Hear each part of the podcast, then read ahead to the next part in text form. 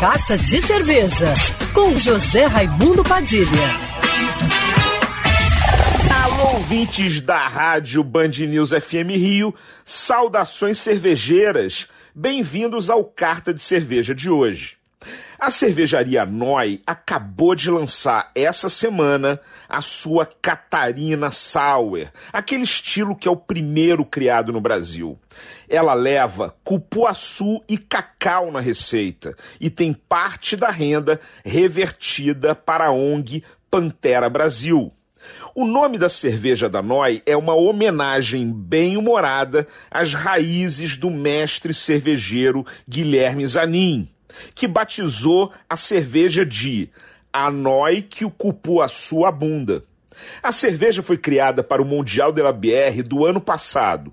O nome brinca com uma expressão local da cidade de Vilhena, em Rondônia, que é a terra natal do Guilherme. A receita foi originalmente produzida no Noi Lab, um laboratório experimental para produções de até 250 litros, e agora chega até a linha regular da cervejaria, em latas lindíssimas de 473 ml, com 5,1 ABV e 6 IBU. Uma cerveja leve, refrescante, fácil de beber, ácida e praticamente sem amargor, perfeita para os dias mais quentes do ano.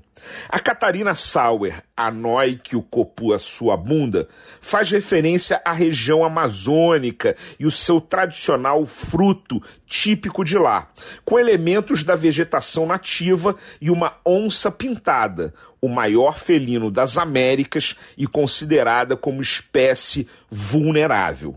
Por isso, a Noi vai destinar um real de cada lata vendida nesse lançamento para a ONG Pantera Brasil, organização que luta pela preservação desses animais. O rótulo já está disponível nos restaurantes e quiosques da NOI e em breve no site brosbeer.com.br. Saudações cervejeiras e para me seguir no Instagram, você já sabe, arroba Padilha Sommelier. Quer ouvir essa coluna novamente? É só procurar nas plataformas de streaming de áudio. Conheça mais dos podcasts da Band News FM Rio.